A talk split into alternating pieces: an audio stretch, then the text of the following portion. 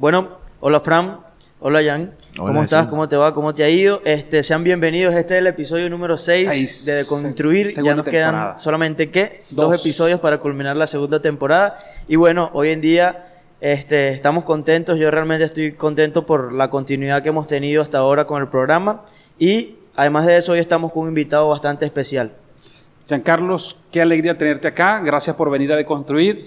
Eh, nos espera un ratico, no, nos espera un ratico, pero sé que vale la pena compartir con amigos. Bienvenido, Giancarlo. Gracias Jesús por la invitación, Francisco por la invitación. Para mí es un placer estar con ustedes. Al principio no sabía de qué iba la cosa.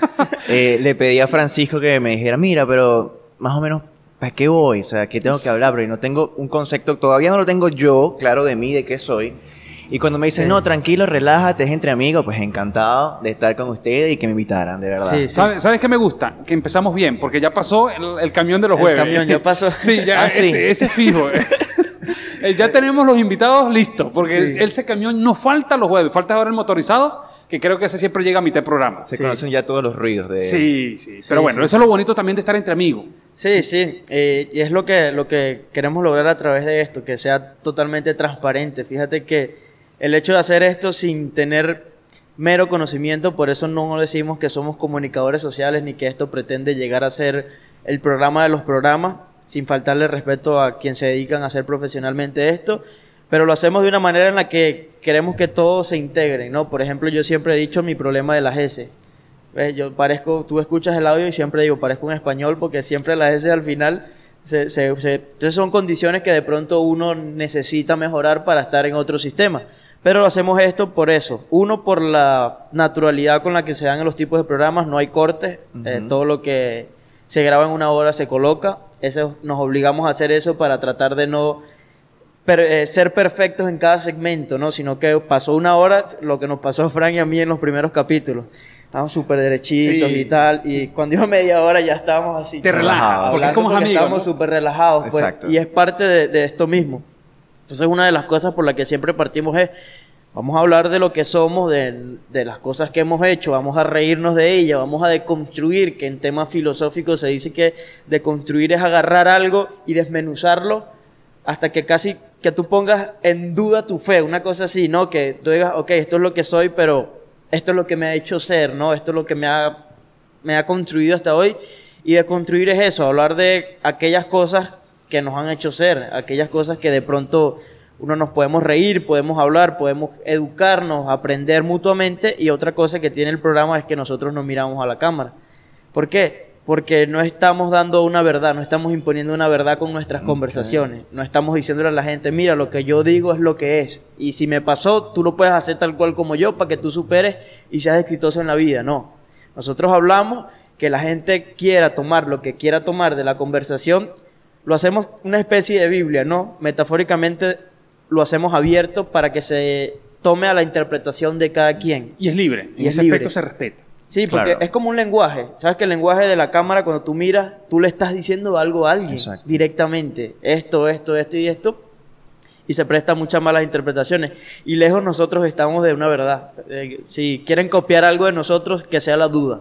Eso no, y un elemento que me pasó esta semana, Jesús, lo quería comentar, que alguien me decía, ¿por qué hacen el programa así?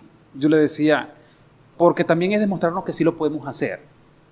Hay un, elemento y es buscar la perfección para poder actuar. Mira, hasta que no estén las condiciones dadas, la perfecta, este, que Jesús corrija su S, que yo me pare bien, que el otro. ¿Por qué no hacerlo e ir avanzando, ir construyendo? ¿Por qué no mostrar nuestras debilidades? Claro. Creo que es una de las cosas más bonitas que tenemos nosotros acá, que somos muy natural. Tal cual como somos. como somos. Como si estuviésemos en una casa reunidos. Lo que nos falta es un buen café, ¿oíste? Lo que nos falta es un buen café. Sí, sí. Yo creo que ya para la próxima semana podemos ir corrigiendo eso. Pero vamos poco a poco. Claro. Este, bueno, empecemos por, por el origen, por el inicio. Este, ¿dónde naciste? Yo nací aquí en Guanare, Morocho. ¿Ah, sí? Ah, tú eres Morocho. Yo soy Morocho. Mi hermano ahorita está en Chile. Se fue a Chile hace cinco años. Ah, ok. No sabía. ese dato. Lo que me gusta es esto. Mis amigos termino conociéndolo mejor aquí, ¿oíste? Sí. Porque no sabía. Eh, está trabajando ya en la ampliación del aeropuerto de Santiago. Oh, qué bendición. Se fue. Bueno, le ofrecieron el trabajo y de una vez se fue porque él es ingeniero civil. Ah, ok, qué bonito. Y le va, bueno, súper bien. Ya lo va a entregar ahorita en diciembre. Es una tremenda obra. Y bueno, tengo otra hermanita más pequeña. Bueno, hermanita, tiene 25 años. Estudia medicina en Barquisimeto. ¿Tú sí la conoces, Jesús? O sea... Diana se llama. Sí, claro. y somos tres en la casa. Somos tres en la ah, casa. Soy de aquí de Guanare. Yo creería que nunca me iría de Guanare. De verdad. Yo amo Guanare. He vivido afuera, pero siempre vuelvo. Creo que hay mucho por hacer aquí y yo de verdad apuesto totalmente a este pueblito. Pues. ¿Sabes? ¿Sabes que es un tema interesante en el que podemos empezar a, la conversación? ¿Crees que, eso ¿Crees que este tipo de, de, de ideología, si se quiere llamar, de pensamiento, porque yo lo tengo, yo comparto tu idea, ¿no? En cierto sentido yo estoy de acuerdo con lo que dices, pero quiero hablar por los demás. Hay personas que dicen que esto va ligado a un tema muy nacionalista, muy patriota, que termina siendo... Un fanatismo. Un fanatismo, si se quiere, pero yo comparto lo que tú dices, o sea, yo siento que aquí hay muchas cosas por hacer y no solamente el tema de pensar que estamos aquí este, patinando porque hay cosas que cada vez van peor y que mucha gente dice, pero es que tú amas Guanare, ¿por qué no exploras el mundo? ¿Por qué no conoces la diversidad que hay afuera? ¿Por qué no este, simplemente te quedas con este pueblito, con el pensamiento de pueblo? Y es lo que quiero debatir aquí. No sé qué piensan ustedes de ese pensamiento que, que de pronto muchas personas puedan tener. Bueno, pero lo de explorar el mundo yo creo que eso va con todo. Cuando uno viaja, uno no hay nada que uno aprenda más que viajando. Correcto. Pero es solamente como que lo que ve afuera, traerlo acá. Que mucha gente no lo termina haciendo y la gente apuesta más a otras ciudades o a otros países que aquí mismo en Guanare, donde no hay nada hecho. Aquí nos falta mucho por hacer, creo yo. Y yo cosas cuando viajo, que de lo que dije antes, donde uno más aprende es viajando, más que cualquier otra cosa en el mundo cuando viajo siempre me fijo en todo lo que veo y qué puedo hacer. O sea, de una vez viendo esto, lo puedo hacer en Guanare, ¿cómo lo pudiera hacer? Y trato de todo traerlo hasta acá. Y no te hablo solamente de viajar fuera del país, te hablo incluso aquí, mismo, aquí mismo en el país. Sí, sí, sí. sí o sea, que tú vayas a Barquisimeto y te copies una idea y la implementes acá. Esa, para mí, es todo lo que yo puedo hacer por Guanare siempre voy a estar dispuesto a hacerlo. Claro, y yo no lo veo, a ver, puede sonar a fanatismo, pero no lo es. Claro. Porque es que amar agradecer, si es fanatismo, yo me declaro culpable. Si, eso es, si ser fanático es vivir en el agradecimiento, si ser fanático es apostar por lo que uno ama, porque uno ama Guanare, claro. Eh, yo entonces tengo que reconocerme fanático. Claro. Pero creo que también va un elemento muy propio de agradecer lo bonito. Porque uno que ha podido caminar un poquito más, uno dice, la paz, la tranquilidad, el sabor, el gusto que tiene Guanare no lo cambio por nada. Claro. Pero tú sabes que yo creo que también a Guanare le gusta a, las personas en general. Yo tenía primos que no vivían en Guanare y amaban venir a Guanare. Claro. Vivían fuera de Guanare y cuando venían les encantaba. Hay otras que todo lo contrario, pues que no les gusta estar en Guanare, que no va más un momentico y se van. Pero de verdad que engancha, engancha. Y Guanare me parece especial. De ¿Tú, sabes que, tú sabes que lo conversaba, por cierto, con el cronista y me decía una de las cosas de eso, porque esa es la pregunta. todas mis dudas de Guanare, tú eres el que vas a llevar porque eres el cronista y me interesa saber todo lo que, lo que tienes para decir, ¿no? Y él me dice, ¿por qué tú crees que Bolívar no solamente vino una vez, sino tres veces a Guanare? ¿Tú crees que ese loco en su mundo, en su, en su pensamiento libertario de conquistar y de libertar países, tenía tiempo para venir a una ciudad tres veces? ¿Y por qué Guanare? ¿no? Era la, gran incógnita que, se hacía. Y me dice, claro, eh, Guanare está ligado a un tema espiritual bastante grande, ¿no? Eh, está ligado a una idiosincrasia particularmente curiosa dentro de los otros estados, ¿no? Es, el guanareño es distinto al resto de Venezuela, me decía él, porque tiene la particularidad no solamente de que tiene un calor humano y que hace sentir que la persona que está afuera siempre va a ser bienvenida, sino que también Guanare como territorio, como espacio geográfico, tiene un encanto, una belleza que la gente lo engancha, que la gente está, y hemos hablado con varias personas y nos han dicho yo llegué de Guanare hace 10 años y no me quiero ir. o yo he, llegado para Guanare y no me quiero ir, no me quiero ir, no me quiero ir, no me quiero ir. Entonces, nosotros como guanareños ir descubriendo esas cosas y esos factores que parecen cuánticos, metafísicos, si se quiere, místicos, religiosos, son importantes para evaluar nuestra historia porque estamos hablando de que no es ahorita, estamos escuchando de que viene con épocas de Bolívar, el tema de Juan Fernández de León, eh, un conquistador que no era de aquí, era portugués. El, ¿Cómo se instala? El, hecho es que él se enamora de Guanare se lo hicieron sentir tan cómodo que el tipo se quedó, disfrutó de la gente, de los indígenas, de las etnias, que, diferentes etnias culturales, que terminar, que él murió en la mesa de Cavaca, según lo que me cuenta el cronista, murió allá. Este, le cedió al primer alcalde que fue don Jerónimo de, Medero. Por eso el río Medero. Entonces se, se, va, se va como construyendo esa, esa idiosincrasia venezolana de guanareña a raíz de todas esas cosas. Ahora, tocando el tema anterior, yo siento que hay un lenguaje que también desvirtúa ese sentido patriota nacionalista, eh, si se quiere, del sentido de querer, ¿no? Que hay cosas que nos dicen eh, neolenguas, ¿no? Si, si, se puede llamar así. Eh, tienes que ir y salir y conquistar el mundo y viajar y, y, claro, se, se desconoce un poco porque cuando llegas a viejo o vas creciendo, si se quiere, tú lo que buscas es comodidad. Tú lo que buscas es estar tranquilo y volver a ese espacio. Lo que pasa es que hoy en día la mal llamada zona de confort está muy satanizada. Sí, claro. No, mira, que tú tienes que salir de tu zona de confort. Discúlpenme, discúlpenme. Pero yo estar en mi casa con mi esposa, con mi hija, con mis padres, tan cómodo, yo no lo cambio por nada. Entonces, ya va. no, que tienes que salir de tu zona de confort. No, no, no, ya va. Ten cuidado.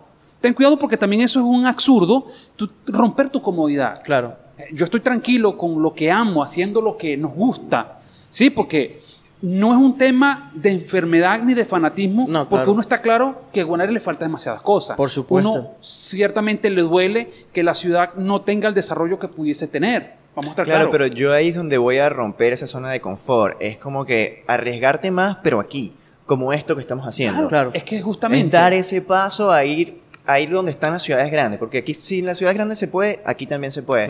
Pero nadie lo opuesta, o sea, todos quieren es mm, lo de la zona de confort es como que está en su, en su mundo y ya, no hay más nada de esto. Es dar ese paso, o sea, atreverte a hacerlo diferente, pero en Guanare. Es que ahí viene, cuando hablamos de la zona de confort es una zona de comodidad, pero nosotros, estando en Guanare, teniendo una zona de comodidad, podemos seguir creciendo. Sí. Porque ¿con quién creces tú? Con la gente que te apoya.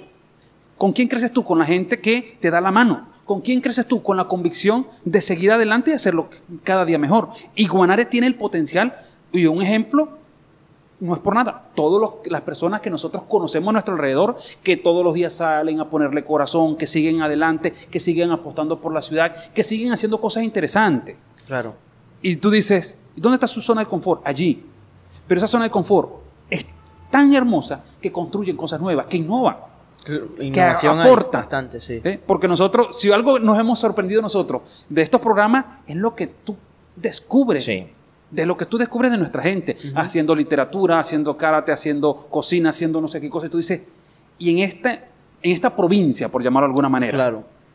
Que era, que era lo que tú decías el otro día, de este ¿Te pareció una falta de respeto que leyéramos tantos autores eh, de renombre y, y libros que son hoy en día bestseller y todo el tema, pero ignoramos aquellos escritores que tenemos aquí en nuestra tierra y que son excelentes escritores, porque Totalmente. evaluarlos y mirar su legado es mucho que, que, no hay mucha diferencia en, en, el, en, la escritura. De hecho, pudiera, pudiera ser y significar algo más de sentido para ti si te hablan del río Guanare, si te hablan de, del pie de monte. un poco más de sentido de pertenencia. A mí me pasa mucho con con la Virgen de Coromoto. Soy muy devoto de la Virgen de Coromoto y, y todo, todos los 8 de septiembre vamos al templo, vamos a la misa. Bueno, cuando hay misa, la vez pasada no se pudo. ¿Y qué pasa? Mis amigos van más a la Divina Pastora que a la mía. O sea, eso es una cosa que yo no te puedo decir que esta es más que esta. Claro, claro. Las, dos, las dos son vírgenes, las dos, las dos las apoyo. Pero me molesta que los guanareños o muchos guanareños vayan a la Divina Pastora y no apoyen la nuestra. O sea, apoya la nuestra y también vea la otra. Y yo, por si te he ido a las dos, las dos me encantan. Pero cuando voy a la mía, o sea, el sentido de pertenencia que tengo caminando lo es muchísimo mayor. Claro. Ahora, me encanta. Tú, has dicho algo. sentido de pertenencia. Ahora, deberíamos revisar eso.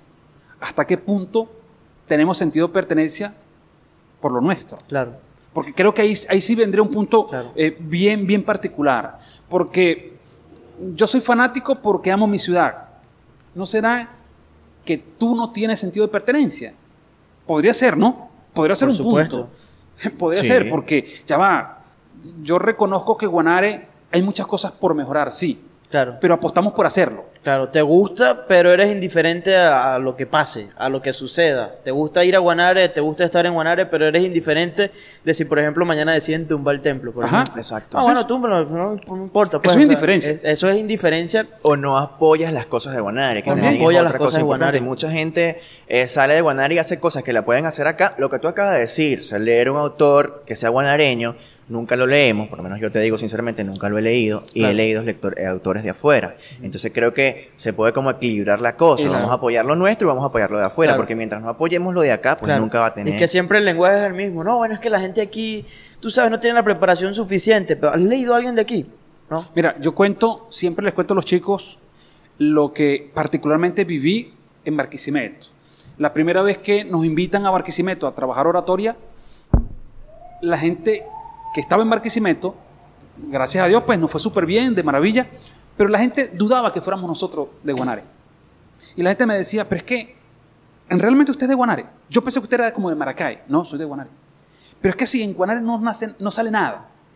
Y yo sentía entre rabia, sí, sí, porque me dio uh, eh, bastante rabia el escuchar ese tipo de expresión. Es que de Guanare no sale nada. Y yo le decía, y toda nuestra gente todos los días echándole corazón, poniéndole, porque si ustedes acá la tienen difícil, más nosotros allá que no tenemos el poder mediático que tienen las grandes ciudades, les decía yo a ellos. Claro. Entonces, ahí viene ese elemento de que se vuelve un discurso justificador.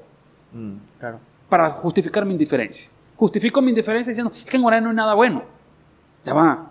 ¿Cómo no aprovechar el hecho de estar... Hay un amigo, Luis Camacho, aprovecho de, de saludarlo desde acá. Luis le fascina venir a Guanare Liliana, una amiga me decía, Francisco, yo tengo que comprar una casa, ella está ahorita en Panamá, tengo que comprar una casa en Guanare, porque es que Guanare es lo máximo. Claro. Y entonces cuando tú escuchas a nuestra gente, gente que camina todo, ah, que, que aquí no se consigue nada, yo decía, y creo que voy con el mismo punto, el problema no es zona de confort. El problema es que yo termino siendo indiferente, ante la realidad. Exacto. Porque nosotros nos duele el país y por eso hacemos cosas por Venezuela, pero también hacemos cosas desde nuestra ciudad, con las limitaciones que se nos va la luz, se nos cae el internet, no tenemos agua, no tenemos gasolina. Claro, y aún, así, y aún así uno sigue haciendo. La pregunta sería, si no hacemos nada nosotros por cambiar la realidad de nuestra ciudad, ¿quién carajo va a hacer? ¿Quién carajo va a hacer algo si, si nosotros no apostamos por... Si mi casa no la arreglo yo que vivo en ella. Es correcto. mejor, si no la limpiamos nosotros... mejor no lo pudiste haber dicho. Sí, creo que es una analogía muy clara. Si nuestra casa no la arreglamos nosotros, no la limpiamos nosotros, ¿por qué yo voy a esperar que el vecino venga y me la arregle? Claro. Y creo que allí es un punto, y, lo digo en tu caso, Jan, que tú no solamente este, eres una persona que devota a la Virgen, tú haces mil cosas también, de DJ, de productor, de director, sí, sí. porque también es eso, ¿no? Tú no te quedas quieto. Y en todo lo que he hecho siempre he sido apostando a Guanare, de verdad. Y lo que te digo, hay muchas personas que no, que Guanare, que es un pueblo, y cuando ¿sabes? Esos problemas que salen en redes, entonces la gente justifica porque Guanare es pueblo, o sea, nunca he estado de acuerdo tampoco con eso. A lo mejor, ¿sabes qué pasa? Que casualmente coincidimos en pensamiento, porque tal vez nosotros tenemos el pensamiento de crear y no de consumir. Por eso en la posición de consumir es más fácil criticar lo que no hay que hacer algo porque realmente pase, ¿no? El hecho es que te pongo el ejemplo de muchos casos que así pasa que Guanare no hay nada que hacer. En Guanare no se puede. Carajo, invéntate algo.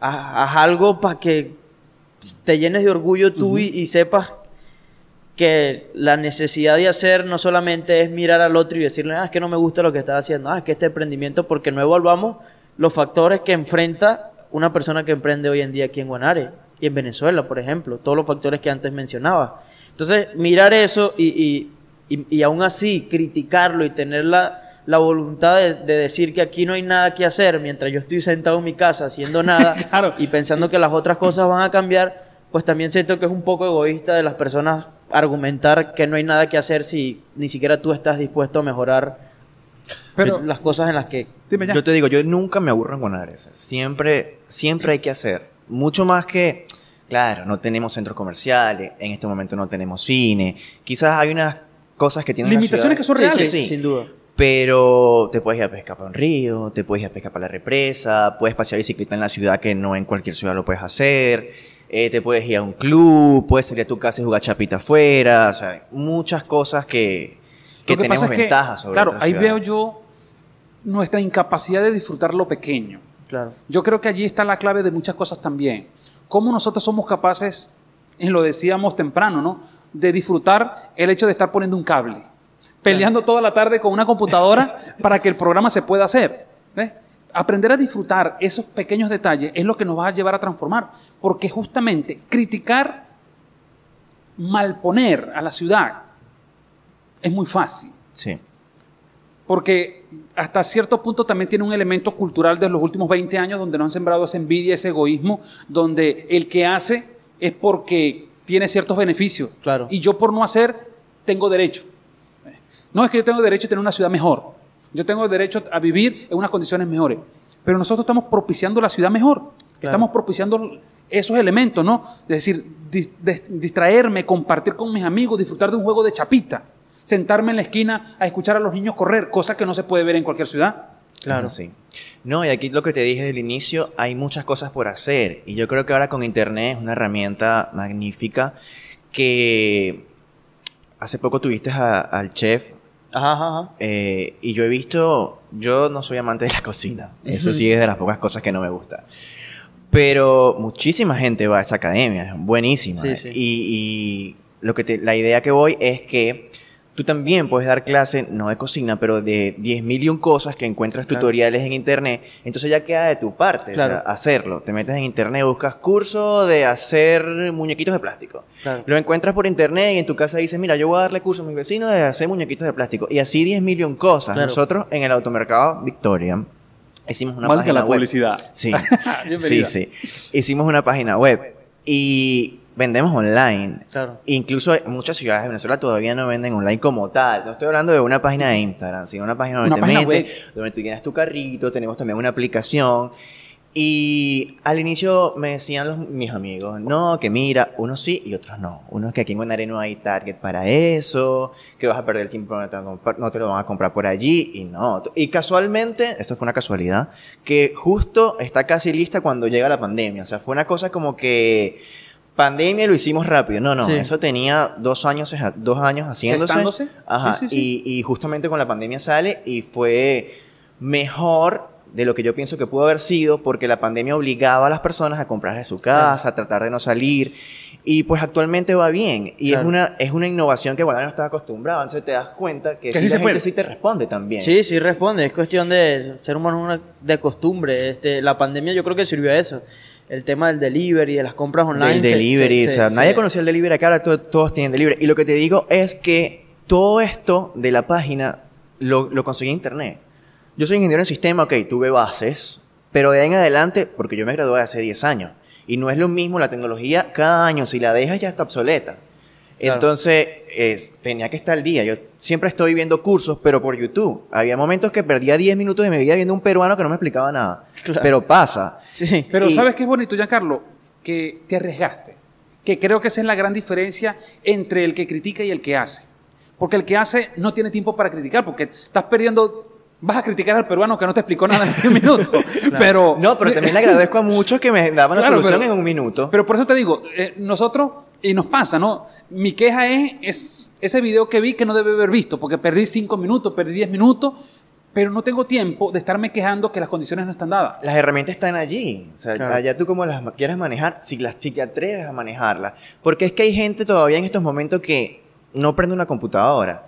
Eso sí creo que es una cosa que, que el gobierno, no, digo el gobierno, porque como son los encargados de la parte de educación, deberían como formar eso un poco o, o darle más importancia. A, mí Internet me parece magnífico, de verdad. todo lo, que que por hablando, todo lo soluciono por ahí. Pidiéndole a estos gobernantes nuestros que se dedican a, gerenciar también el país que nos sí, sí. Pues. Sí, sí, realmente quejas para ellos no hay no, solo esa que tú acabas de decir. Sí, creo que esa no, sí pero digo que, que, es un enfoque fácil, es algo fácil porque no es algo que tienes que rebuscarte, o sea, es mira, ¿sabes qué? Por aquí hay clases de tal, vamos a comprar estas clases, vamos a hacerlas a estos muchachos y aquí aprenden a que se pueden ir de, encuentran de todo. Sí, sí, o sea, encuentran de todo, absolutamente de todo. Bueno, nosotros, este mismo formato, ¿no? ¿De dónde viene? De revisar, de buscar, de, consultar, eh, de ver cómo hacemos. ¿Cómo hacemos para seguir aportando y adaptándonos a las, si se quiere llamar así, nuevas tendencias? Fíjate que cuando lanzamos esto, qué bueno que haya esto en la ciudad. Porque yo me sorprendí realmente porque yo no pensé que nadie más hubiera hecho esto. No, y, nadie nos dimos cuenta la semana pasada. La semana pasada, cuando fuimos a llevar a un amigo, caímos en cuenta, epa, allá va Jesús. ¿Quién más está haciendo cosas como esta en Guanare? Y, repito lo que tú acabas de decir, Jan. No es una cuestión de que fue una providencia que nos iluminó, no, es simplemente buscar, consultar y arriesgarnos. Porque también es lo otro. Las condiciones nunca están dadas. Nunca. Eso sí. Chaval. Pero las condiciones las construimos nosotros. Y creo que allí coincidimos los tres en que Guanare tiene las condiciones porque las tengo yo, perdón, las tengo yo para hacerlo, para apostar, para construir. Porque lo de la página web, tenías dos años gestando ese proyecto. ¿Cuántos años tenía Voces al Aire gestándose? Como tres años. ¿Eh? Es decir, tampoco fue que me levanté con la idea Eso es como tú decías, póngale fecha y ahí sí vamos a... Sí. sí, porque, que le ponga fecha lo sacas o lo haces. Porque, ¿sabes qué? Eh, no sé, lo que decía Frank, comparto netamente Siempre esperamos un momento perfecto para hacer algo. No, cuando tenga tal cantidad de dinero reunida empiezo, no, cuando cambie situación económica empiezo, que, cosa que se ha visto bastante lejana y, Se, postergar eso es siempre postergar proyectos o postergar cosas, porque hay una realidad que es que las cosas no están cambiando. Y, y esperar a que cambie para hacer algo nos mantiene como en ese espacio de mediocridad en el que siempre estamos. Un bucle. No hacer nada, no hacer nada porque siempre estoy victimizado por las cosas que me están sucediendo alrededor. Y yo entiendo el hecho de que sí, hay muchas cosas que evaluar y que mejorar y que, de pronto sí, este gobierno, el coño, está bastante instaurado, perdón, me salió del fondo, está bastante instaurado. Muy natural hoy. En, en, ese tipo de cosas que, que, que de pronto sí hay que mejorar. Pero yo no, nosotros no podemos, es que yo lo siento así. Hay una necesidad de, voy a ponerlo desde un tema espiritual, no quiero hacerlo, pero, pero vale la oportunidad. Hay, hay una esencia en nosotros que no nos permite estar tranquilos y conformes con las cosas malas que suceden. hay una necesidad de, hacer, a pesar de que las cosas y el terreno esté duro, esté amargo, hay una necesidad dentro de nosotros, y creo que eso es lo que, lo que, lo que veo, lo que coincidimos, de querer hacer cosas y de, de, parecer tener un espíritu, si se quiere, indomable con esas situaciones y como que uno siempre está voy a hacer y voy a hacer y voy a hacer y, siempre está como maquinando qué voy a hacer, qué voy pero a hacer. Jesús, lo que pasa es que nosotros no tenemos tiempo para quejarnos. Nosotros no tenemos tiempo para lamentarnos, nosotros no tenemos tiempo para criticar. Nosotros, el tiempo que nos queda después de vivir las bondades de la revolución en Venezuela, vamos a estar claros sin ofender. No, no, se ofende el que quiera. que total. el que quiera, es más. Claro. No, no, y, lo decimos porque nosotros no tenemos el tiempo de ponernos a criticar al gobierno todo el día, no. Con lo que nos dejan, con lo que nos dejan, de allí nos inventamos, de allí nos reinventamos, de allí nos organizamos y creemos firmemente que esto es una etapa que va a pasar. Pero va a pasar en la medida que nosotros también sigamos apostando. Giancarlo, ustedes, en el caso de Automercado Victoria, tuvieron una, una mirada anterior a la pandemia les permitió surfear la ola, como se dice hoy, puedes decir tranquilamente, aquellos detractores, porque lo bonito es que uno, uno ahora los mira. Y no es por recriminarle, creo que, creo que nos une también eso. Yo no le recrimino al que lo cuestiona, simplemente le digo, aprenda, accione, porque en eso sí, sí creo, Jesús. El que hace permite que uno que no ha hecho aprenda. Pero también uno nunca puede tener miedo al fracaso. O sea, si las cosas no salieron bien, también uno tiene que estar consciente que eso puede suceder.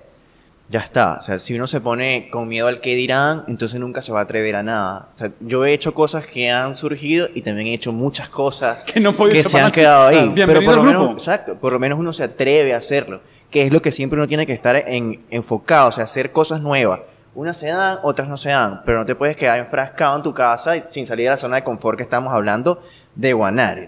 El que quiera ir más allá, bienvenido también. Pero es eso. Y aquí pasa mucho. Así, cuando alguien fracasa en algo, es como que mira, que te lo dije, que no te iba a funcionar. Y eso está mal visto. O sea, yo siempre el que fracasa, mira, bien, se intentó, no se pudo, pero lo intentaste. Es mejor intentarlo y que no sirva a que nunca lo intente. Claro, y que ahí viene una paz, que ahí viene ese misticismo que tú hablabas, Jesús. ¿Por qué? Porque no funcionó. Y tú con cierta tristeza, pero dices, por lo menos lo intenté. Exacto. Claro. Y, no es conformidad. Que estar bien visto. O sea, para mí eso tiene que estar bien visto. Alguien que lo intente y no le vaya bien, yo lo felicito. A alguien que ni siquiera lo intente y que se dedique solamente a criticar al que trató de intentarlo. La semana pasada, bueno, no ha salido el programa. Lo iba a mencionar. Este, tuvimos tuvimos con, con uno de los grandes genios que tiene la ciudad. Yo le decía a Jesús, él no lo sabe, que esa es mi opinión, Jesús Campo. Y se lo decía, uno de los grandes genios que tiene nuestra ciudad. Y hablábamos de ser educados en el fracaso Giancarlo. ¿Por qué? Porque nosotros hoy nos venden un éxito efímero. Un éxito, este, salir bien, fui al gimnasio, comí esto, comí aquello. Pero cuando tú fracasas, todo el aprendizaje que hay detrás, muchísimo, todo el conocimiento que hay detrás, claro. no estamos educados para ello. Y creo que la cultura nuestra en Guanare tiene que cambiar también, porque también es una cultura de envidia. Te va bien a ti, yo me enojo, le echo culpa. No, ya va. ¿Por qué no apostar juntos porque la ciudad surja? Claro, es así. ¿Por qué no apostar juntos que proyectos como este automercado, tú eres también DJ, eres deportista, sí. haces mil cosas, Jesús con todas las iniciativas que tiene, ¿por qué no alegrarme de que gente en Guanare le vaya bien haciéndolo desde aquí? Claro. Claro. Sería, yo eh. creo que, que es el, el, punto de sentido de pertenencia, pasa por allí también. Claro, es el tema de la longevidad de las cosas. O sea, yo quiero hacer algo que perdure y que la gente pueda disfrutar de él y que puedan disfrutar sus familias y nuestros hijos en un lugar donde, ok, de pronto no, no te obligo a que vivas aquí, si quieres te vas a otro país y vives en otro país tranquilamente, pero estás teniendo en cuenta que no nos dimos por vencido en hacer algo o intentar algo porque hacer, por hacer que las cosas cambien, por hacer que, que nuestra ciudad sea como aquellas cosas que tanto anhelamos, que tanto soñamos para vivir en esa utopía que pasa por nuestra cabeza de la ciudad perfecta que queremos, pero siento que también, y me ha pasado muchísimo, el hecho de dar el primer paso le permite a otras personas motivarse y decir, ah, ah, sí se pudo, voy, a intentarlo yo, porque hay otras personas que también están haciendo lo mismo, y, que, pero a lo que voy es que dar ese paso también es fundamental para otras personas, Así porque les da a entender a ellos que si nosotros una cuerda de locos pudo. o sea, ellos también, quien quita y yo, mirándome desde la persona que, está diciendo, yo también lo puedo intentar. No, y que la invitación es esa, no sé, ya Carlos, Jesús, pero es que la invitación es inténtalo. Exacto. Claro. Inténtalo. Sin miedo al que dirán, sin miedo al fracaso. Porque es que ahí viene ser libre. Ser libre implica qué? Que no me importa el que dirán.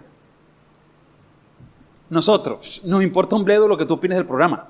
Nosotros somos felices compartiendo con Jan, compartiendo con los invitados, compartiendo con el que viene. Somos felices. Aunque el programa no tiene la estética que debería tener, perdón, esto es lo que tenemos y esto es lo que ofertamos. Porque también es eso, esta es nuestra casa. No me pidas a mí un penthouse cuando lo que tengo son cuatro tapas de zinc. Claro.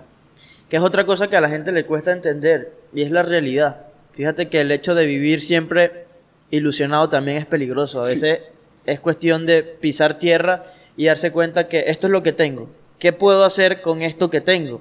Porque también prolongar esa esperanza de convertirme en mi propio jefe y de hacer cosas y, y, tronar champañas y viajar por el mundo y esta es la vida exitosa que mm. quiero con un Lamborghini mm. y todo el tema eh, de la paja mental que pasa por, por el tema de marketing que también se ve influenciado por la gente de que no, mira, porque denigran muchas de las cosas por creer que eso no los va a llevar a ser sus propios jefes y a tener su vida exitosa, ¿no? Y eso pasa también por entender que, epa, esto es lo que tengo, esto es lo que hay, voy a hacer lo mejor que pueda con esto que tengo. De ahí en adelante, la función de construir y hacer mejor las cosas, pues ya vendrán siendo, pero yo no puedo esperar a que las cosas cambien para yo poder hacer algo. Jan, una pregunta, y, y creo que quiero enlazarlo con lo que tú estás diciendo. En tu caso, este, tú ahorita administras el automercado Victoria, ¿eres el responsable directo del automercado Victoria? No, el responsable es mi papá. Ok. Eh, yo prácticamente me encargo de toda la parte online en este momento. Eh, a eso, a eso iba, porque en tu caso le estás dando la mirada, porque de pronto tu papá y creo que nos puede pasar también. No tienen ese conocimiento de la tecnología, no tienen esa, esa mirada tecnológica. Ese pensamiento innovador también. Ese pensamiento tecnológico, más que innovador, pensamiento no, tecnológico. él en pensamiento abierto a todo, a todo esto. Pero sí eh, no lo maneja como lo manejo yo, o como lo maneja cualquier persona de mi edad o, mi hermana que lleva las redes. O sea, somos mucho más prácticos. Él ha ido aprendiendo, pero poco a poco. Y mi mamá igual. O sea, yo creo que es por edad. Mi papá, mi papá le daba miedo agarrar una computadora. Él pensaba que la computadora iba a explotar. Así que de repente. Poco a poco, pero todavía, o sea, ahorita con el teléfono, las computadoras no es muy amante de computadoras y yo siempre he sido. Pero siempre, siempre me apoyó en todo lo que, toda la parte. Mira lo bonito, ¿no? Me apoyó. Sí, sí. Mira, es que te digo algo, es que yo no inventé la rueda, esto está hecho. o sea, esto fue algo que yo te digo, lo vi en otras partes. Digo, esto puede funcionar en Guanare, porque sobre todo también ahorita en tema gasolina. es una comodidad que tú desde tu casa lo pides y te llegó. Lo que tú dijiste hace un rato, el delivery aquí no existía y eso en todo el mundo es un éxito. Claro. ¿Por qué no llegaba aquí? Bueno, primero pienso yo, la gasolina era barata. Guanar es pequeño, vas y lo buscas, vas y comes en el sitio. Pero ahora mucha gente prefiere quedarse comiendo en su casa entre amigos a pesar de que tenga gasolina y pueda ir lo pide y es más cómodo que ir al lugar. Totalmente. Entonces le abriste una opción nueva a la persona. No es que siempre la gente va a hacer la compra online, porque es que está estudiado, o sea, de cada seis compras, una es online, porque a la gente le encanta ver las hortalizas, ver la fruta, estar no me vayan a engañar. Exacto. El, y yo entiendo, o sea, a mí también me gusta ir a un supermercado y ver todas las cosas que voy escogiendo en un carro. Esto es como una tradición de todas las familias en el mundo.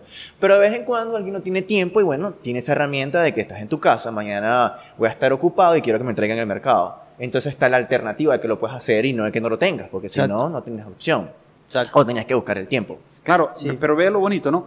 Que tienes apoyo, porque eso es importante, ¿no? A veces nosotros escuchamos las voces negativas.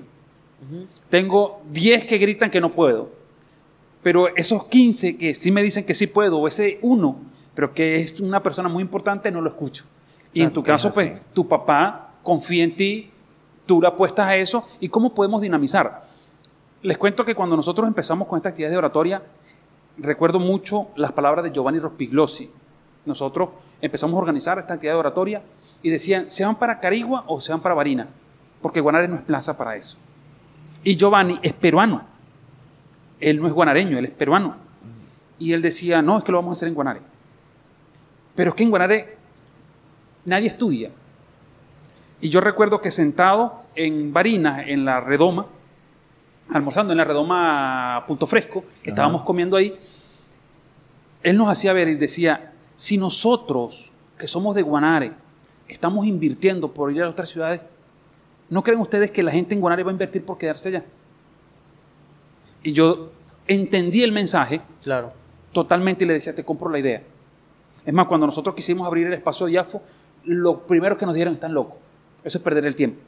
Porque ciertamente teníamos una comunidad, este, ofertábamos un servicio muy básico, pero queríamos seguir creciendo. Y la gente dijo, no se puede. Y yo digo, como lo han dicho ustedes hoy, y creo que es la clave, nos atrevimos a dar el primer paso. Claro. Sabiendo con el miedo, porque el miedo no desaparece, Giancarlo. Ese, ese miedito que, conchale, tengo 10 bolívares, los voy a invertir, me puede ir mal. Claro. Porque, y en Venezuela, todo es posible. Sí, es un 70-30, ya cambia la estadística.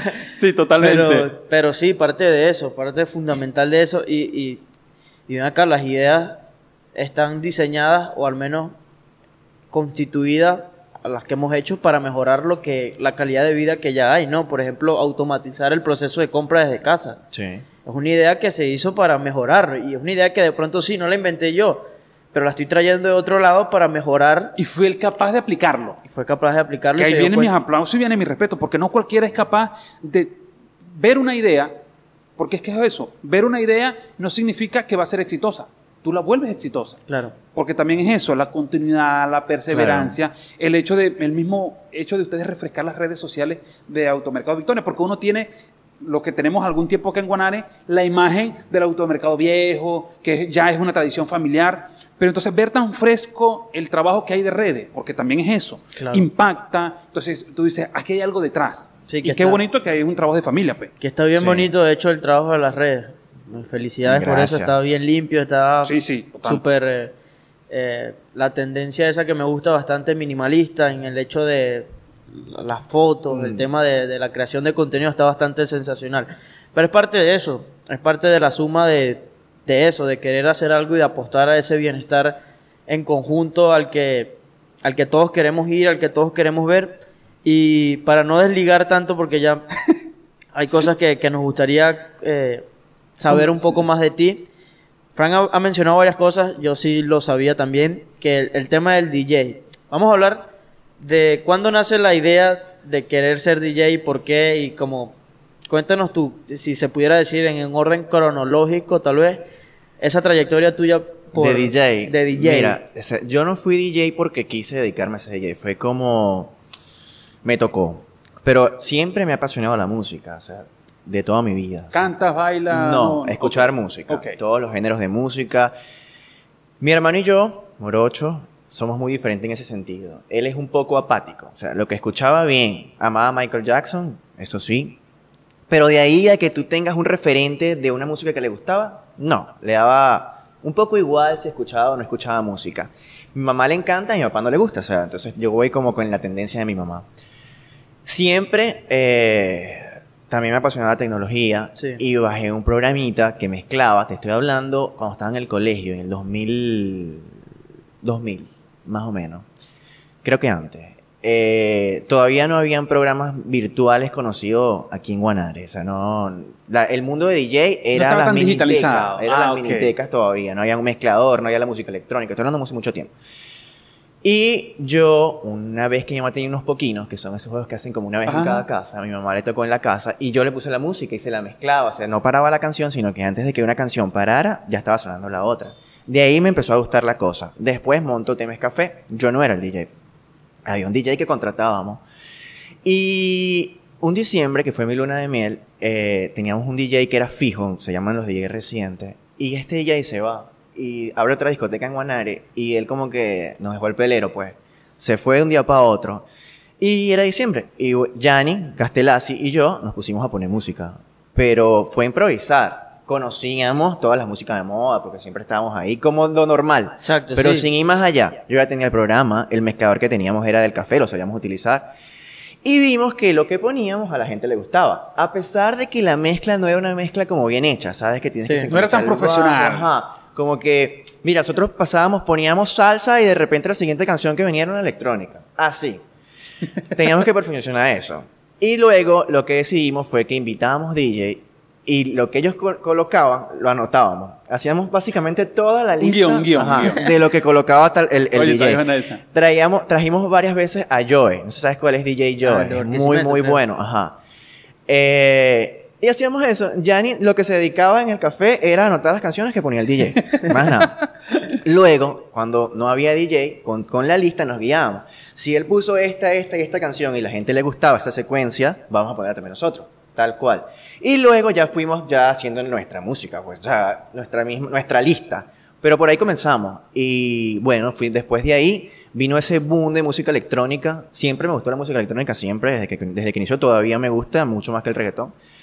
Y como estuvo ese, esa moda hace cuatro años, cinco años más o menos, eh, ahí era experto. Ahí tenía muchos DJ que ya conocía. No estaba como entrando en, moda, sino que era algo que siempre me había gustado.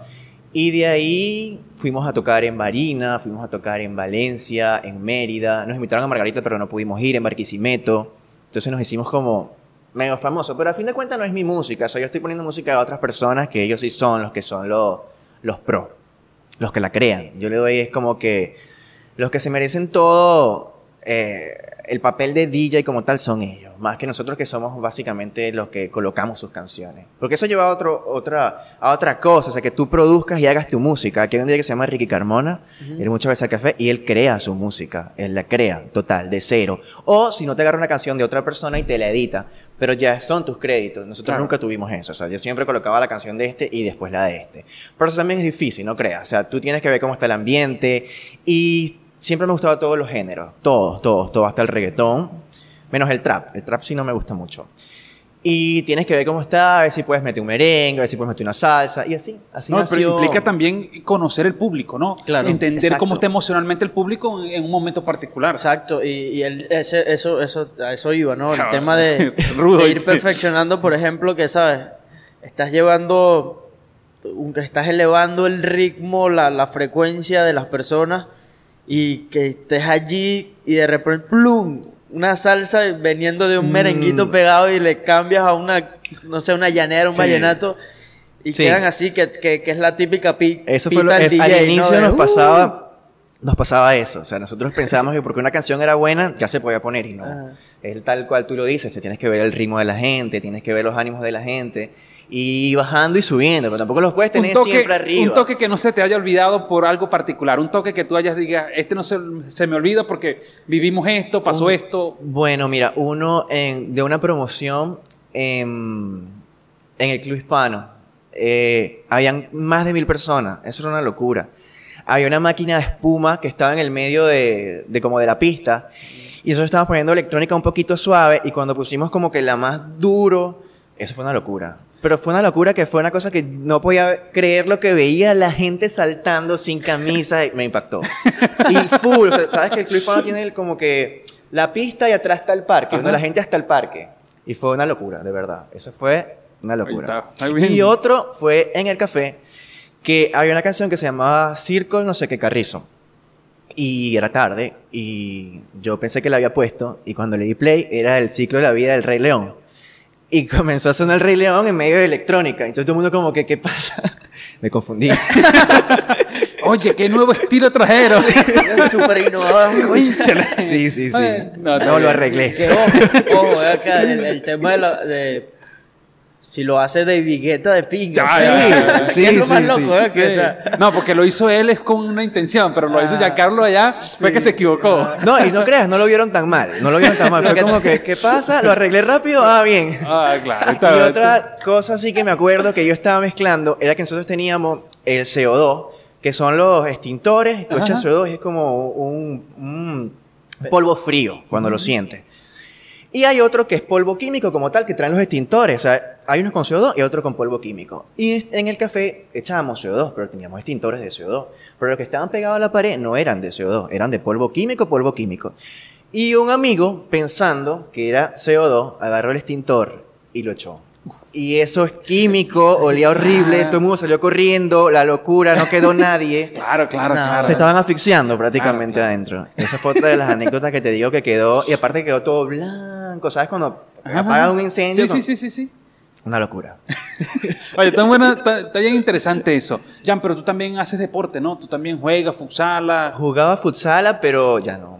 Por la rodilla me operé los ligamentos dos veces y dejé de jugar. Pero siempre estoy activo. Ahora estamos jugando básquet. Hoy tengo juego. De aquí voy a juego de básquet. Oye. ¿Sí? Juego bolas criollas.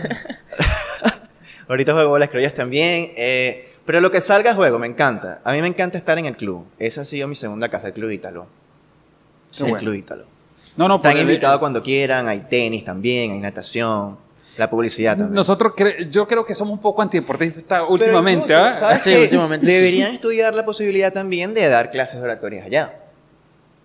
Ah, bueno, sí. ya cambia la invitación. Es más, no, pero vamos a hacer algo. Vamos a, mira, nosotros eh, vamos a comprometerlo acá directamente. Tú sabes que para la tercera temporada queremos ir y visitar, ir a espacio, ¿no, Jesús? Y grabar los episodios en espacio de... Cuando quieran. Sí, queremos hacer... Ahí hay espacios brutales para esto, de verdad. Lo podemos poner en la piscina, la piscina de fondo, pero la cancha de fútbol. Queremos, nosotros en esta mirada, ¿no? En, esa, en ese espíritu, en ese gusano que tenemos de no quedarnos quietos, hay un reto. Te lo vamos a, no lo hemos comentado, creo que... No, eres el primero que, que lo sabe. lo queremos hacer en las plazas de la ciudad. En las plazas. Esto, irnos cada jueves a una plaza diferente. Mírale la cara. Mm. Porque... Está interesante. Sí, eh, pensábamos en eso, pensábamos en, agradecer también eso a lo que nuestra ciudad tiene, Giancarlo. Porque si en algo nosotros apostamos, creemos firmemente, es en el crecimiento, en el hacer de Guanare, en esa mirada que tenemos nosotros de tributarle a la ciudad todo lo que nos da, todo lo que nos regala. Entonces, bueno, ahí tenemos una locura. Vamos a ver cómo lo hacemos.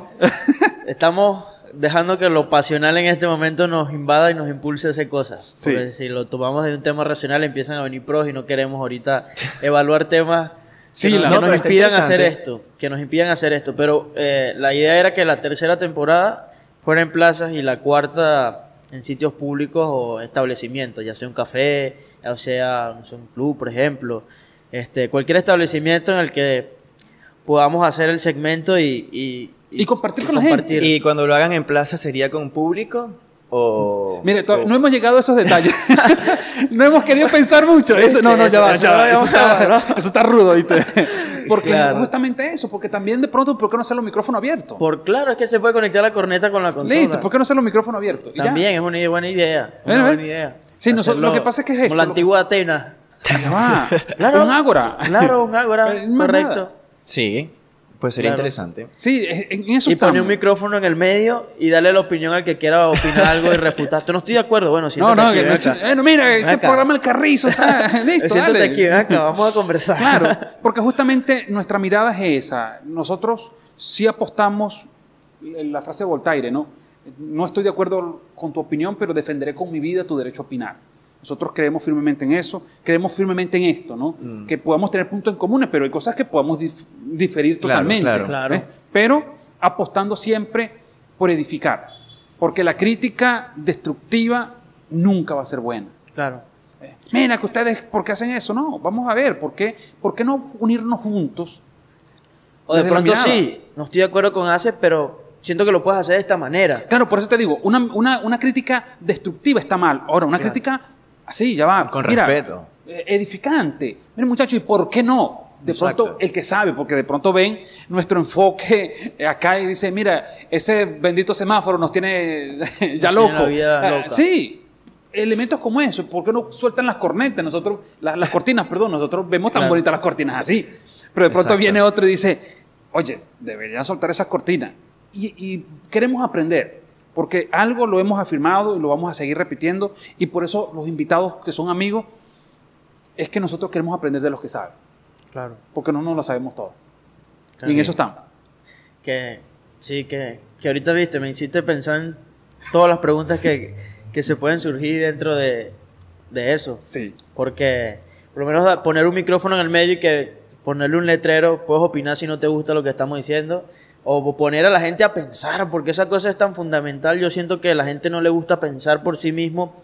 Y, y, otra cosa que se ha fomentado mucho es argumentar sin argumento, ¿sabes? Argumentar emocionalmente. No estoy de acuerdo porque no te comparto, pero dime algo para que yo no esté de acuerdo también. Porque si nos ponemos a pelear en que, no, por ejemplo, no me gusta tu género, porque no me gusta tu género y ya, dame unas razones válidas para que yo respete tu opinión, porque estás viniendo a mí, me estás atacando, me estás diciendo algo sin sentido alguno, vamos a debatir ideas, vamos a compartir, vamos a hacer dialéctica y llegamos a un punto en común. Exacto. Que esa cosa pasa muchísimo con la censura aquí en Venezuela. No estoy de acuerdo con lo que tú piensas, te callo, te cierro. No estoy de acuerdo con que tú digas esto, te callo, te cierro. Pero la gente tiene miedo a, a, expresar sus ideas y a enfrentarse a opiniones diferentes, que eso también es terrible para el político, sobre todo aquí en Venezuela. A mí me gustaría, yo, yo siento que es un sueño ver debatir a un político con alguien que sepa. Él tiene una utopía. Yo le digo que, bueno, estamos en Venezuela. Con alguien que sepa así, que, que le den la madre, que lo deje así, no puedo más con mi vida. Que se enfrente a un politólogo, por ejemplo, un gobernador. Te voy a sentar con un politólogo y te vas a hablar y vamos a pasarlo en televisión abierta. Pero es el politólogo. pero es el politólogo, por preguntar. Sí, sí, recuerdo hace, hace algún tiempo atrás. Eh, el muchacho, no voy a decir el nombre, se le ocurre mandarlo, él trabaja en una radio, y le dice, mira, hay una persona que va a dar unas declaraciones en tal sitio, ve tú y cubres allá. No, pero es que yo no soy periodista, yo no sé nada de esto. No, no, chico, pero tú vas como, como delegado de la radio y le pones el micrófono por lo menos para transmitir en vivo. Claro. Y resulta que la, la persona, el personero político, está dando unas declaraciones y llega este muchacho. Disculpe, usted está diciendo que atendieron 400. ¿De, de qué ciudad? Porque todo el mundo se está quejando que aquí no atendieron a nadie. Bueno, ¿viste lo que pasó en el tema en TV, en TV. Sí, sí, lo vi, lo vi, lo vi. Que estaban en vivo y no sabía que estaban en vivo. Qué locura. Pero es esa censura, ¿sí me entiende? Este muchacho, cuando miraron así, el personero político lo mandó a retirar. Y ojo, y es como que lo agarraron por la camisa y que quítate, quítate, quítate. Y es el tema ese de nosotros querer engañar a todo el mundo. ¿Me entiende?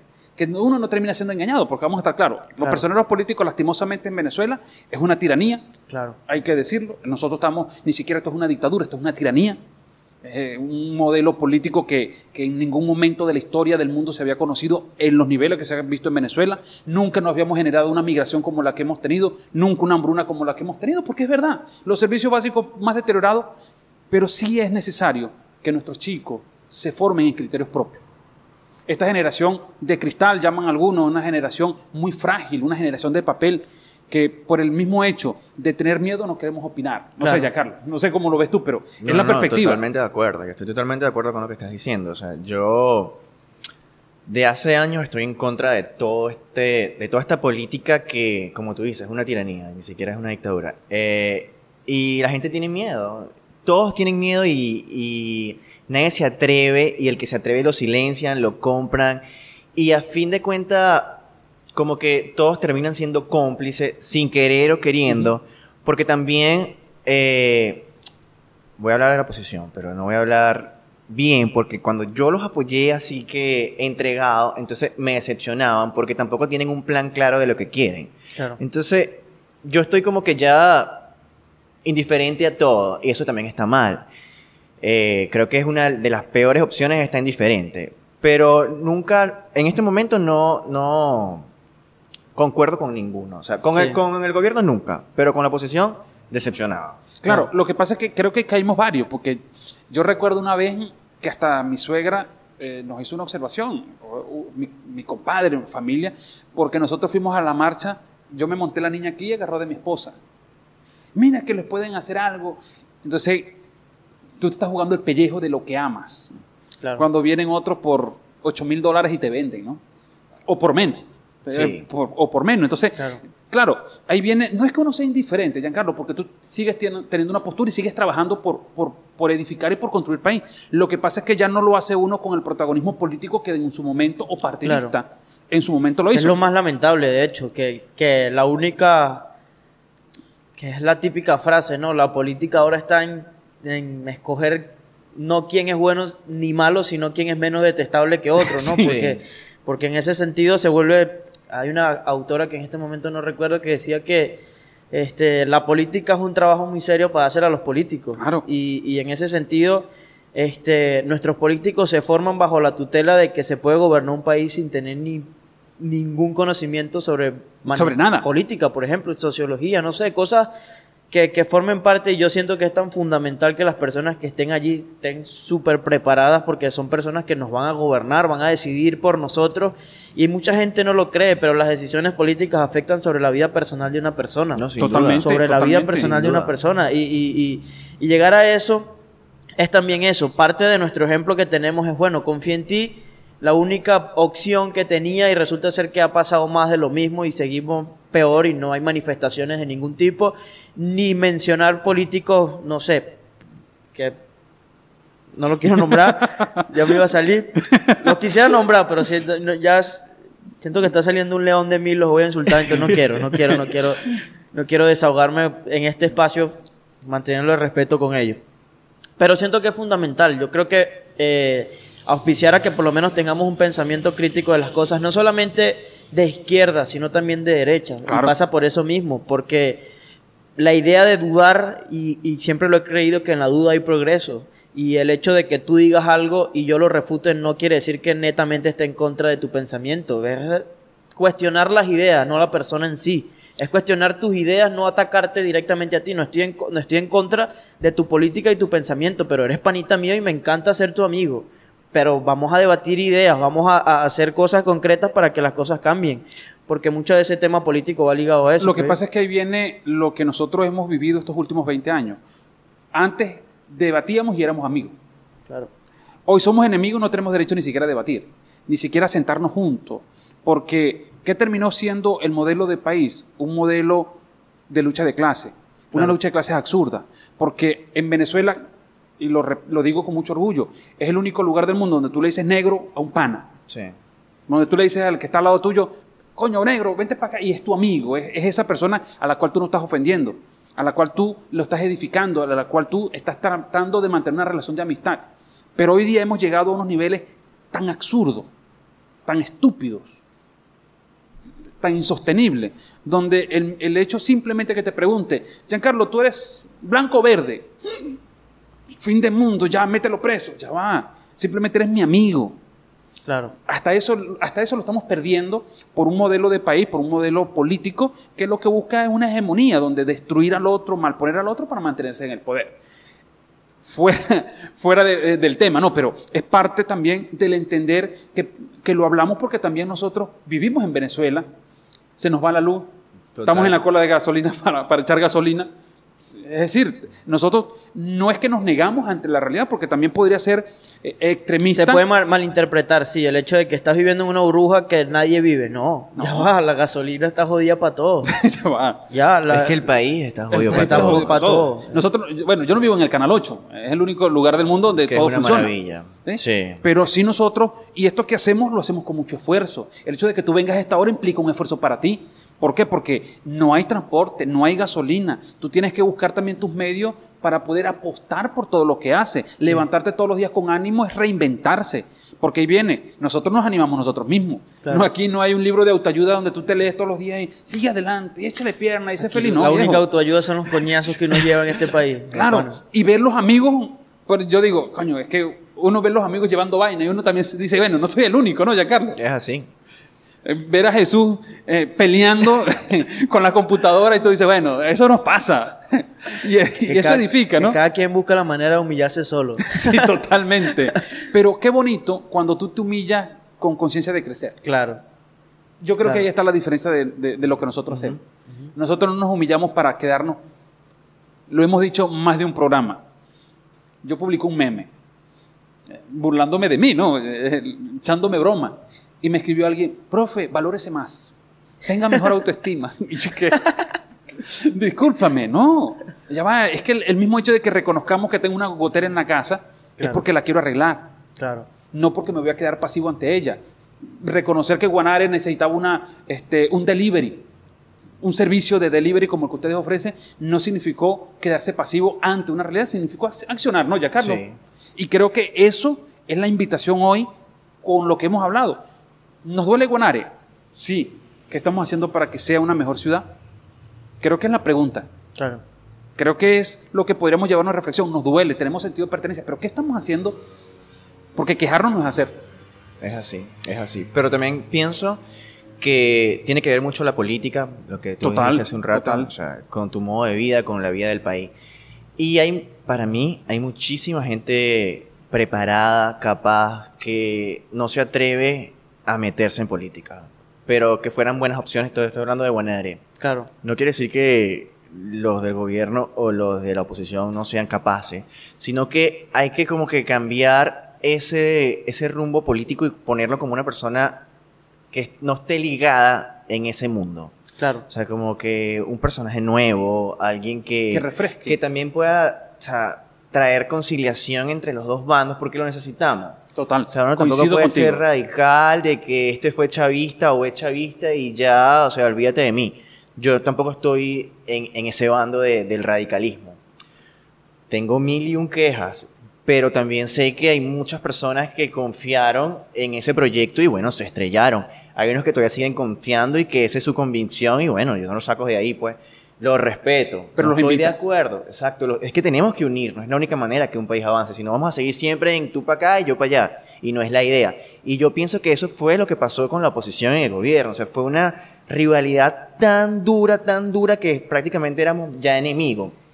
Yo nunca estuve de acuerdo y no estoy de acuerdo con el gobierno desde Chávez, nunca, pero yo respeto al que miraba a Chávez. Chávez fue un gran líder, o sea, no se le puede negar, tenía excelentes ideas.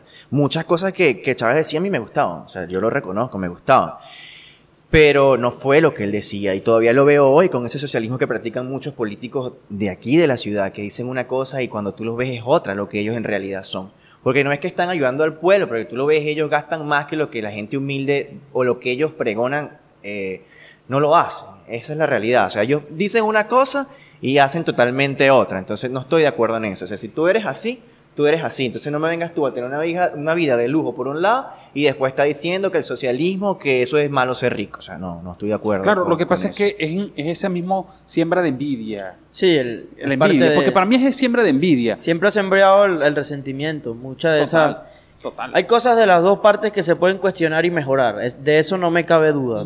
hay cosas en el si vamos a, dar el punto contrario, el capitalismo en el que tú puedes decir, ok, no estoy de acuerdo con esto, por esto, esto y esto. Exacto. Pero dame soluciones concretas, no te vayas a lo emocional, no me digas que el capitalismo no funciona porque no te gusta ver la cara de Trump, por ejemplo. Total. Absurdísimo, absurdísimo. Y no me digas que no te, o sea, da puntos en los que pueda, sí, está bien. Entonces, en las dos partes yo siento que se puede criticar, cuestionar y tratar de mejorar las cosas, porque en ese, en ese sentido es lo que tú dices, el extremismo pues sienten que puede enfermar a las personas y tú dices, ¿cómo esta persona es capaz de seguir votando con todo lo mal que está, ¿no? Con todo lo mal que está. Claro, ahí va un tema de que, bueno, yo te doy esto, te doy aquello, te doy lo otro. Que influye mucho. Que influye tal cual el, programa que vimos, el, en vivo del, Que te van a... Tú tienes que ir limitado a lo que vas a decir porque si no te cortan, básicamente. Sí, y, es allí la coacción de esta tiranía, porque es una coacción. Eh, nosotros no tenemos derecho a... Yo siempre lo digo, yo quiero ganarme las cosas. Porque, ¿qué significa ser esclavo? Depender de otro. Porque la esclavitud, y esto es una nueva forma de esclavitud, esta forma de esclavitud es una forma donde la explotación humana es muy disimulada. Pero que yo te necesito a ti, te voy a pagar con una bolsa de comida. Una bolsa de comida que debería garantizarla mi trabajo diario. Porque ni eso, ni eso da. Veamos los sueldos en Venezuela. Veamos cuánto gana un maestro, cuánto gana una enfermera, cuánto gana un profesional que dependa del Estado venezolano. Porque es lo más triste y creo que es donde se desmonta también el, el mito de que es mala la empresa privada. ¿Quién sostiene la economía del país ahorita. La empresa privada. claro. Chaval. ¿Quién, quién, ¿Quién paga ¿quién bien? sostiene, no sé, los países? La clase media. La que sale y trabaja, la que sale y se educa, la que sale y compra, la que sale y trabaja, mantiene, compra, paga impuestos, paga aquello, paga lo otro. La que mantiene un país, pero para poder tener una clase media estable tienen que haber empresas privadas. Claro. No hay más, no hay más razón que esa. claro, la crítica viene por las partes, eso, en cosas que de pronto en ámbitos laborales mejorar, mejorar, muchas cosas, el sentido de, de por ejemplo, eh, jefe y no líder, si no haz lo que yo digo porque eres mi trabajador. En ese tipo de cosas hay muchas cosas que yo siento que de pronto sí se pueden mejorar en el tema de la distribución de los bienes para, para las personas, ¿no? Por el conocimiento, por el mérito, este, evaluar también otros factores que forman parte también fundamental dentro de una empresa, pero en función a eso yo siento que se pueden mejorar muchísimas cosas. Ahora quisiera preguntarles, no sé, este, en función a esto que estamos hablando y que de, todo lo que hemos hablado, ¿qué sienten ustedes, a los dos, en pregunta personal, este, que pudieran aportar más allá de un emprendimiento? ¿Qué sienten ustedes que, que pudieran dejarle a Guanare, cambie o no cambie el país? ¿Qué sienten ustedes que sería su mejor legado para, para dejarle a esta ciudad? Primero los invitados. ¿Qué le pudiera yo dejar a Guanare que no sea un emprendimiento? Más allá de un emprendimiento o de un establecimiento físico, ¿qué crees tú que, no sé, por ejemplo, eh, quiero dejarle una enseñanza a mis hijos que hice todo lo que pude, por ejemplo, no sé, cosas en las que tú puedas pensar o que, que tú quieras, no sé. Bueno, lo que yo le dejaría a Guanare es que le dejaría mi vida entera acá en Guanare. Esa es mi meta. O sea, yo de verdad que nunca he querido irme y me quiero morir en Guanare y pues dejaría mi cuerpo para siempre en Guanare, mi vida a Guanare, todo lo que pudiera a Guanare. Mira, nosotros, y te digo nosotros porque ya fue desde hace años, venimos repitiéndonos una frase que nos alimenta, que nos sostiene, que nos inspira, que nos mueve. Y es que nosotros queremos que Guanare sea reconocida como la capital del oratorio de Venezuela. Nosotros venimos trabajando incansablemente para que eso se haga. Nosotros venimos esforzándonos para que la gente reconozca a Guanare y les confieso dos momentos muy particulares. Este año se realizó el Día Mundial del Discurso y la única ciudad de Venezuela que tuvo dos representantes fue Guanare. Dos guanareños. Qué bien. Eh, participando allí. Ahorita viene el Agoracón, que va a ser ahorita en agosto. Y de Venezuela, los únicos cuatro participantes representándonos en una, un evento donde hay más de mil personas, donde hay más de 125 ciudades, y que Guanare, con cuatro tonticos que nos reunimos a estudiar los sábados, podamos decir presente, para nosotros bien. eso es lo máximo. ¿Sabes, qué, ¿Sabes qué deberíamos hacer un día? Ya que estamos aquí, aprovechar la oportunidad, deberíamos tener anualmente, no sé, una TEDx guanareña, un Guanarex Claro, es que nosotros lo hemos pensado, mira, una vez... Pero, ni, pero masivo, masivo, o sea, que, hacemos algo un auditorio grande donde vaya cierta cantidad de personas a, fomentarse y aprender cosas. Es que eso nosotros lo tenemos como proyecto, Jesús. El año pasado, este, antes de la pandemia, nosotros, lo que pasa es que nosotros abrimos un mes antes de la pandemia. Nosotros abrimos el 6 de febrero y el 13 fue la pandemia, el 13 de marzo. Entonces, un mes antes eh, empezamos y ya habíamos conversado cosas como esa. Te digo eh, las cosas que estamos haciendo ahorita, que la gente no lo sabe, pero que es la meta que tenemos nosotros al apostar por la ciudad. Porque cuando la gente mira la ciudad y la gente se pregunta, ¿cómo hacen ustedes para hacer eso? Claro. ¿Cómo hacen ustedes? Yo solamente le digo gracias a Dios. Gracias a Dios, gracias al equipo que tenemos, gracias a toda la gente en IAFO que apuesta por estas locuras que se exige. Porque es una de las cosas que nosotros sí, y ahí me van a disculpar muchos que, que vienen y se van, es que o vienes a dar lo mejor o no venga. Me dijo la profesora Diana Ascar una vez, eh, Francisco, si vas a hacer algo malo, hágalo bien. Porque la vida de mediocres no sirve. Claro. Y creo que ese es el legado que nosotros queremos dejarle a Guanare. Mediocridad no porque es muy fácil ser mediocre. Es muy fácil. Y la palabra de Dios dice, o eres frío o eres caliente, ya que si eres tibio te vomitaré de mi boca, dice la palabra de Dios, Apocalipsis 3.16. Entonces creo que ese es el legado que nosotros apostamos por Guanare y por eso invitados como Giancarlo, invitados como José Campos, como Jesús Pérez, gente que apuesta desde su área y desde su trinchera. Sí, sí, sin duda. Porque Giancarlo tiene una trinchera muy particular. ¿eh? Hemos hablado del DJ, pero también hablamos del, líder de empresario. Del empresario, porque también tienes esa faceta, ¿no? Sí, sí, sí. sí. Te toca llevar un grupo de jóvenes allí rudo. Chamos que, que conozco muchos de ellos, que tú dices, yo no los soporto un rato. Y, tenerlos allí motivados, animados, creando cosas, también es, es, un gran legado, Jesús. Claro, sí, yo siento que que uno ve cómo se construye la historia en los libros y tal, pero llega un momento donde tú dices, ¿y cómo construimos nosotros nuestra propia historia? Tenemos que esperar a ser, porque se dice que, es un debate muy grande el ser, quién eres. Ah, esa pregunta no se responde tan fácil, mucha gente la ve como que no, yo soy tal persona, pero esa pregunta es un debate filosófico abierto que te puedes echar cuchillo cuatro días seguidos si tú quieres, porque se dice que la única manera de que tú seas es que mueras, porque fuiste porque siempre está siendo, ¿me entiendes? Es muy difícil ser.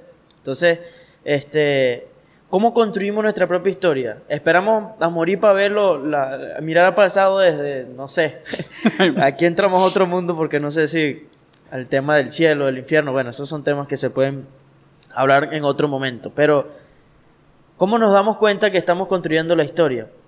Disfrutándola. Yo creo que para mí la clave está ahí. No sé, Giancarlo, no sé Jesús, pero es que ¿Cómo sabes tú que estás construyendo la historia? Porque estás viviendo el hoy. Claro. Porque para nosotros, en mi caso particular, y por lo que ustedes me dicen, por lo que conozco de ustedes, ustedes no viven ayer ni el mañana, ustedes viven hoy. Claro. Y esa es la plenitud real. Cuando tú vives el día de hoy con sus vicisitudes. Claro. Giancarlo está esperando para jugar baloncesto. Él no está pensando mañana, está jugando. Pues, es así, ¿no? Que, Hacer que, cada día cuente. Exacto. Que hablando del tema del deporte, me gusta mucho el pensamiento que tienen los, los golfistas. Que ellos siempre se acostumbran a mirar hacia adelante. Ok, fallé este hoyo, pero tengo un hoyo nuevo que afrontar. ¿Me entiendes? Y puede ser una analogía bastante linda si se quiere para ver este tiempo que estamos viviendo. Hay tantos hoyos que van, vamos fallando todos los días y, de pronto apuntamos al hoyo pero no los cambian. No, tienen, esa, tienen esa particularidad. Es que el problema nuestro es ese, ¿no? Yo estoy mirando ya. Coño, cuando de pronto, ¿qué pasó? Me lo pusieron. Atrás tuyo está el hoyo. Te fuiste. Ahora, este Giancarlo, en tu caso, esta historia que estás construyendo en Guanare, porque también es eso, Jesús. Claro, de nosotros el más joven eres tú. Esa historia que estás construyendo en Guanare, ¿qué la caracteriza, Jesús? La historia. Tu historia, tu historia, tu historia personal. ¿Qué la caracteriza? Muchas cosas. Yo diría que una, lo que, lo que he visto y lo que me ha llenado de satisfacción, la historia. Me gusta mucho conocer la historia, siento que se me hace agua la boca cuando leo cosas que han sucedido aquí y que, que, forman parte de lo que uno es, de lo que uno ha sido. Y yo siento que este, sentirme pleno y satisfecho a la hora de decir, yo también formé parte de la historia porque contribuí a hacer de este mundo o de esta ciudad un lugar mejor, pues siento que dejaría eso, ¿no? Un lugar en el que mis chamos, si llego, si Dios me permite tener chamos, este, tengan oportunidades y que mis papás o uno tenga satisfacción y confianza al llegar viejo y está tranquilo. Giancarlo. En el que se puede bueno, No, no, adelante. termina, termina. Sí. Bueno, eso, en el que hayan oportunidades para los chamos y tranquilidad para, los, para la gente mayor. Mi historia, bueno, yo creo que la caracteriza la tecnología. Eh, básicamente creería, casi seguro, que es la primera página en Guanare, donde puedes comprar en línea. Y eso implica a futuro un cambio, porque los demás lo ven y los demás también lo van a crear. Entonces el hecho de ser el primero, claro. para mí es lo más importante de esta etapa tecnológica y por eso creo que va enfocado a la tecnología. Claro. Estoy seguro que dentro de un par de años no voy a ser el único y ya básicamente muchos negocios aquí tendrán su página donde podrán comprar y al otro ya tendrás tus artículos en tu casa o quizás fuera del país y creciendo de esa manera. Fue una innovación tecnológica a pesar de que se conocía en, otro, en otros estados y en otros países, pero que aquí lo estamos mm, básicamente eh, innovando nosotros, creando nosotros o poniendo en marcha nosotros. qué bueno, qué bueno. No, eh, lo que les decía temprano, lo repito, mm, yo disfruto el hecho de mi ciudad. Claro. Yo disfruto el hecho de estar con... Esto no, esto no tiene precio. El estar con ustedes, el aprender también. Hoy me voy más sacudido porque son cosas, y creo que hemos roto nuestro récord con el tiempo de hoy, eso.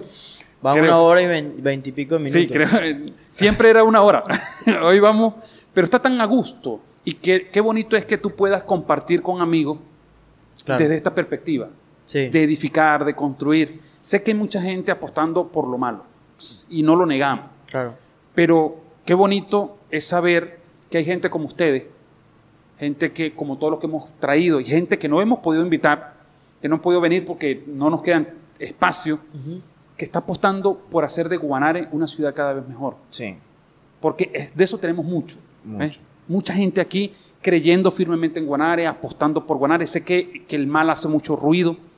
Los buenos somos más silenciosos, pero hay mucha gente buena haciendo cosas maravillosas en la ciudad. Mientras tenga la oportunidad voy a seguir este, impartiendo de que necesitamos conversar, necesitamos dialogar, necesitamos debatir ideas. Necesitamos conocernos, Jesús. Conocernos. y Jesús, eh, la pregunta que tú nos hiciste, más allá de un emprendimiento, ¿qué le quieres dejar tú a ganar? Muchas cosas. El cazador casado, esa pregunta. Muchas cosas. Realmente esto. Uno, pensamiento crítico. Eh, si aprendes algo de mí que sea mi duda. Ni mis errores, ni mis éxitos, ni mis fracasos, sino las veces en las que cuestioné que las cosas se podían hacer mejor. Dejarle a la gente un legado en el que ellos mismos puedan pensar por sí mismos las cosas. Eh, dejar un legado de pensamiento abierto en el que podamos dialogar, debatir, argumentar, hablar, porque siento que además de ser terapéutico, les da espacio, le resta espacio a la suposición. No, yo no conozco a Giancarlo, pero has hablado con él. No. Entonces, ¿cuál es qué, qué pensamiento? ¿Por qué hablas de algo que no conoces, por ejemplo? ¿Por qué dices algo que no conoces? Entonces, yo siento que el espacio, si se quiere, para filosofar sobre cosas de la vida, siempre debería existir. Estés aquí o estés en, China o en Japón, siempre debería existir un espacio donde la gente no solamente se enfrente a sí mismo, sino que se enfrente a otro que tiene opiniones diferentes a las tuyas y que además de eso pueda tener el respeto, la carisma, la, la educación de estar en contra de alguien, pero aún así que los dos puedan sumar algo para el bienestar social, para el bienestar de la gente, ¿ok? Quiero hacer un puente, pero no me gusta el tuyo, no me gusta el tuyo. Bueno, ¿qué, qué, carajo es lo que podemos hacer los dos para hacer una, cosa en la que nuestras ideas puedan. Creo que ese es un reto muy grande. Unirse. Jesús, porque es que ese es un reto muy grande. Unir las diferencias. Claro. Porque allí está realmente el crecimiento. Claro. Sí. Cuando porque es que las verdades cerradas no permiten diferencia. Y esa es una cosa que me gustaría porque es que ese pensamiento único donde yo soy el que sé, y tú estás para escucharme, eh, creo que nos hizo mucho daño. Bastante daño. Creo que nos hizo mucho daño. cuando se hegemoniza una idea, se pudre, se muere. Cuando yo creo que lo que yo tengo es lo que es y no puedo aceptar, aunque sea una opinión de alguien más, pues termina nosotros mismos este, siendo dictadores de nuestra propia verdad y caminando por el mundo diciendo que lo que yo digo es lo que es y me parece fundamental no solamente que nuestros chamos en nuestra educación tengan un pensamiento crítico desde jóvenes, que, ellos puedan cuestionar lo que ven, lo que, lo que están aprendiendo, incluso puedan cuestionarse a sí mismos sobre lo que, lo que están sintiendo, lo que están viendo, y que haya comunicación abierta y directa con todos y haya la facilidad de que nosotros podamos tener la confianza de decirle a alguien, estos son mis proyectos sin miedo a que tú me vayas a robar la idea o sin miedo a que tú vayas a hacer algo mal en contra de mí. Entonces yo creo que eso, dejaría ese espacio en el que el pensamiento, el pensar por ti mismo las cosas, esté siempre instaurado en mi ciudad. Ese pensamiento crítico de aportar, de dar y de crecer y de cuestionar, haciendo ejercicios de dialéctica que me encanta, de antítesis, tesis y síntesis, es una solución perfecta para debatir y cuestionar esas ideas. Totalmente. Siento que, que eso es lo que me gustaría dejarle a, ¿no? Y, todos los que nos escuchan, bueno, este, hemos hablado hoy de Guanare. Qué bueno. Aunque nunca estuvo. No, si, no. Si supieras que este, en mi mente nunca pasó el tema Guanare como tema común. A mí tampoco. Pero, pero qué bueno que nosotros podamos eh, debatir, debatir sobre lo que significa ser guanareño. Porque a la larga es eso. ¿Qué significa para nosotros ser guanareño? Bueno, escucha el programa. Yo espero que, que, cuando nuestros hijos estén grandes y escuchen esto, sus hijos y alguna vez, en algún momento, mi nonato, este, pueda escuchar esto en la posteridad y diga, mis, mis papás fueron pioneros de las cosas buenas en Guanare y yo me siento orgulloso de eso. Sí, que, totalmente, totalmente. Este, bueno, ya hemos llegado una hora y 22 minutos. hasta ahora uno de los programas más largos que se han grabado aquí. Creo que es el más largo, ¿no? Más largo. Pero bueno, se disfrutó de inicio a fin. Este, Giancarlos, estamos encantados de que te hayas tomado el tiempo de venir hasta acá, de, tener la disposición de, de, apartar unas horas de tu vida. para sabemos que estás muy ocupado, sabemos que, sí, implicó una, una, planificación tuya también extraordinaria. Y bueno, nosotros agradecemos sumamente eso, el hecho de que te hayas abierto a nosotros, a, a Sonó medio raro, pero el hecho de que te hayas abierto a, debatir, a, compartir con nosotros. Tuve un mal cierre, pero bueno, lo voy a remediar. Este, que hayas tenido la oportunidad de abrirte en pensamiento, en debatir, en compartir tus ideas, pues para nosotros es bastante sensacional. Mucho. Y lo agradecemos muchísimo, en lo personal. Significa mucho, Jan. Agradecido eh, por venir. No, agradecido yo con ustedes. De verdad que me encanta el programa. He visto casi todos. Eh, a pesar de que son dos personas que admiro muchísimo, muchísimo, eh, en todos los sentidos, en todos los sentidos, desde lo profesional hasta el, como son de ser humano, y es un gustazo estar aquí con ustedes cuando quieran, estoy y no, y tenemos pendiente a disposición. No. Te, te, vamos a visitar. Tenemos que ir a Automercado Victoria a hacer allá uno. Mira, podemos hacer un programa. Yo sé que esto está en, en los siguientes temporadas, en las siguientes temporadas, pero en Temes Café pues, se puede grabar un programa. Creo que saldría, saldría bien. Si no, Cuenta Listo. Con eh, sí, sí, estamos abiertos. Es como abre boca la siguiente temporada. Sí, sí, sí, no, es, que. Coming soon. totalmente, totalmente. Porque justamente es eso. Es con amigos y, seguir creciendo y seguir mostrando a toda la gente que nos ve. Hay un amigo que me escribió, que está en Argentina, y me decía: eh, ¿Qué es eso que están haciendo? Entonces, claro, cuando ve el programa en YouTube, cuando ve todo esto, pues entiende que lo que uno quiere simplemente es compartir entre amigos. Claro. Y eso es de construir, un compartir entre amigos. Así que bueno, muchachos, gracias por haber venido y nos vemos gracias, en una Jesús, gracias, Giancarlo. oportunidad.